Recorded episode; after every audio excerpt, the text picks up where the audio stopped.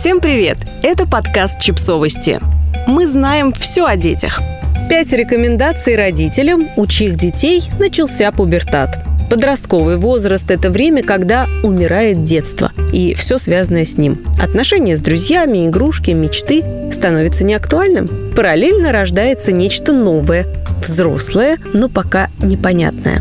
Поэтому пубертат – это период крайней ранимости – Психоаналитик Франсуаза Дальто сравнивает подростков с лангустами, которые прячутся в период смены панциря. Если в этот момент на них кто-то нападает, то нанесенная рана сохранится навсегда, а панцирь лишь скроет шрамы. Также можно ранить и подростка, оброненной фразой о толстых бедрах, замечанием о прыщах, шуткой об увлечениях. В этот период ваш ребенок ищет защиты. И здорово, когда рядом взрослый, который может ее дать. Мы обратились к Яне Недайхлеб, детскому клиническому психологу, семейной психотерапевтке, экспертке по работе с подростками и попросили ее дать рекомендации тем, чьи дети вступают в период пубертата.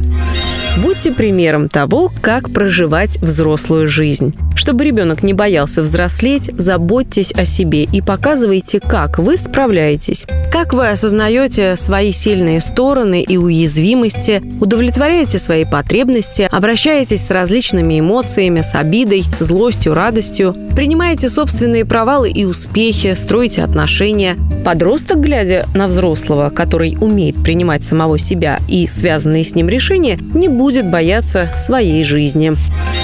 Бунт как возможность заявить о самостоятельности. Подростковый бунт – естественная реакция в этот период. Попытка заявить о самостоятельности. Иногда он возникает из-за отсутствия границ, когда подросток пытается их нащупать и найти свою опору. Но часто бывает наоборот, из-за чрезмерно большого количества контроля, когда ребенок хочет добиться признания важности его мнений и желаний. Поэтому важно вместе с ребенком нащупать ту самую середину между самостоятельностью властью и контролем со стороны родителей. Какой бунт должен насторожить? Также бывает, что такое нестабильное поведение – это не попытка исследовать новую самостоятельность, а крик о помощи – Подросток таким образом пытается сообщить о том, что что-то в жизни причиняет ему страдания. Конфликты с учителями или сверстниками, безответная любовь, травля в школе, проблемы со здоровьем, неблагополучная атмосфера дома. В таких случаях, помимо эпатажного поведения, есть и другие признаки серьезного дистресса. Потеря аппетита, высокая тревожность, возможность с телесным проявлением, дрожью, холодом внутри, утрата интереса к любимым занятиям, плохой сон, замкнутость, суицидальные мысли, самоповреждающее поведение, кусает ногти, заусенцы, режет себя, вырывает волосы. Но это не все. Отсутствие бунта тоже может быть настораживающим. Если подросток очень покладистый, и вы не замечаете никаких изменений в поведении, возможно, у него не хватает сил, чтобы проявить себя. Есть вероятность, что с ребенком происходит что-то такое, что сил справляться с этим уже нет. Если вы видите, что с вашим ребенком что-то не так, спросите его, как ты сейчас. Мне кажется, с тобой что-то происходит. Я готов, готова поговорить с тобой. Или, если хочешь, обратимся к специалисту. Я чувствую, что тебе нужна помощь. Не пропустите эти моменты. Постарайтесь быть рядом с ребенком. Ему нужна поддержка, помощь, опора и любовь, чтобы не происходило. Смена авторитетов.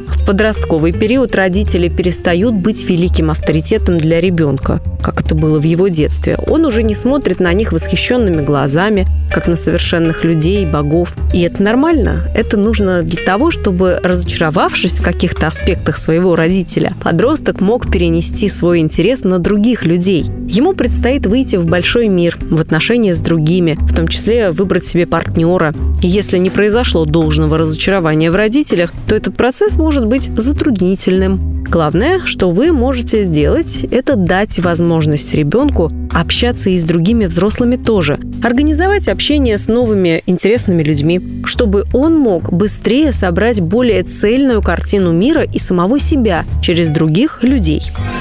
Укрепляйте супружеские связи. Подростковый период – хорошее время подумать о себе и партнере. Крепкая пара готова отпустить ребенка во взрослую жизнь, не цепляясь за него, как за связующее семью звено. Психоаналитик Дэнни Вас говорит, что каждый новорожденный теми средствами, которыми он располагает, созывает родителей, чтобы спросить, кто они, что они делают вместе и почему они произвели его на свет. Аналогично подросток устраивает потрясение для родительской пары, и она задает себе вопрос, способна ли она остаться спаянной и жить вместе без того цементирующего материала, каковым являются еще маленькие дети, которыми нужно заниматься вместе. Период, когда ребенок отделяется и уходит из семьи, пара остается одна. Это может быть очень непросто. К этому нужно готовиться заранее, периодически оставаться вдвоем, проводить время вместе. Если есть страх распада семьи и сепарации с ребенком кажется тяжелой, то необходимо обсудить это с супругом или семейным психологом, чтобы снизить тревогу. Подписывайтесь на подкаст, ставьте лайки и оставляйте комментарии. Ссылки на источники в описании к подкасту. До встречи!